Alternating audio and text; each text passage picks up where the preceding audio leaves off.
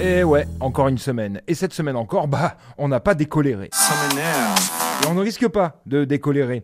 De décolorer, peut-être, hein, car on est passé de vert de rage à rouge de colère, puis à un teint livide quand nous avons successivement appris que la motion de censure était rejetée à neuf voix près, des voix achetées à quelques députés maires de droite, qui n'en sont plus, loin s'en faut, à une corruption près, il faut bien le dire.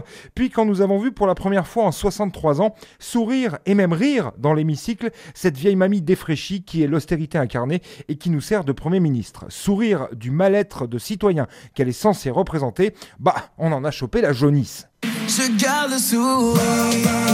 C'est pas avec une femme pareille qu'on est prêt de vivre la fin du patriarcat. D'ailleurs, tout en elle le dit. Je suis un homme.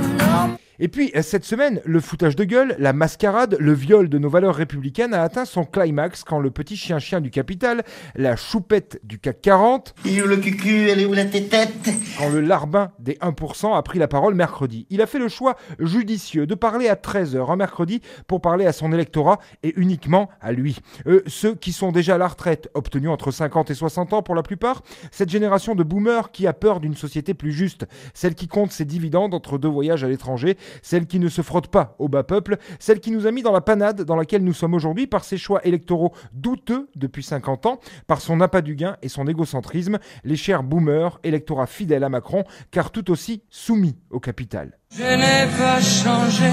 Ah, c'est sûr que le petit Zizi Picard, à la prose qui ne respecte ni la chaîne du froid ni les citoyens, n'aurait pas le cran de s'exprimer face aux manifestants, ou même à 20h, quand la France qui lui remplit son assiette et ses comptes offshore pourrait être devant la télé. Il préfère continuer de justifier ce qu'il appelle un processus démocratique à une bande de vieux égoïstes tout acquis à sa cause, servis qui plus est par des journalistes qui n'en ont que le nom et qui ne se démontent pas quand il s'agit de se déboîter la mâchoire pour cajoler notre souverain à grand renfort de gorge profonde et d'aspiration testiculaire. Tu veux me sucer ou que je t'encule? Le mépris de classe poussait encore plus à son paroxysme, le déni de démocratie à la cool, et en en justifiant de plus la bonne foi. On sort quelques graphiques alambiqués et le suppositoire glisse encore sans mal chez les rares téléspectateurs présents. Une manœuvre bien huilée qui voudrait nous faire croire que parce que chez nous c'est mieux, il faut que ça devienne pire pour faire comme nos voisins européens. Aujourd'hui, nous allons parler du proverbe donner de la confiture à des cochons. Sauf que si l'espérance de vie se stabilise, celle de vivre en bonne santé diminue. Et une société qui avance est censée donner la possibilité à celles et ceux qui le souhaitent d'arrêter de travailler plus tôt,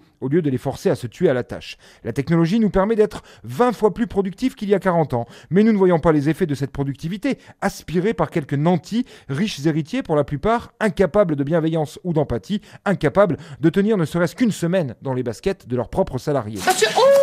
Avec les Diviser, parler de la violence de la rue, monter les pauvres les uns contre les autres, en oubliant que si notre France porte, en théorie du moins, depuis un certain soir de juillet, les valeurs d'une des républiques que le monde a pris en exemple, c'est grâce à la rue. D'oublier que si notre pays bénéficie d'acquis sociaux avant-gardistes en leur temps et garant d'une qualité de vie que beaucoup nous envient, c'est grâce à la rue. D'oublier que si nous sommes fiers d'être français, c'est grâce à la rue. Amnésie sélective d'une poignée de privilégiés qui verront bientôt les têtes de leurs pères flotter sur des pics en boucle sur les chaînes d'infos et qui s'en indigneront, oubliant encore une fois qu'on a la rue que l'on mérite. On va venir vous chercher, vous pourrez plus crier, ni jamais vous réveiller.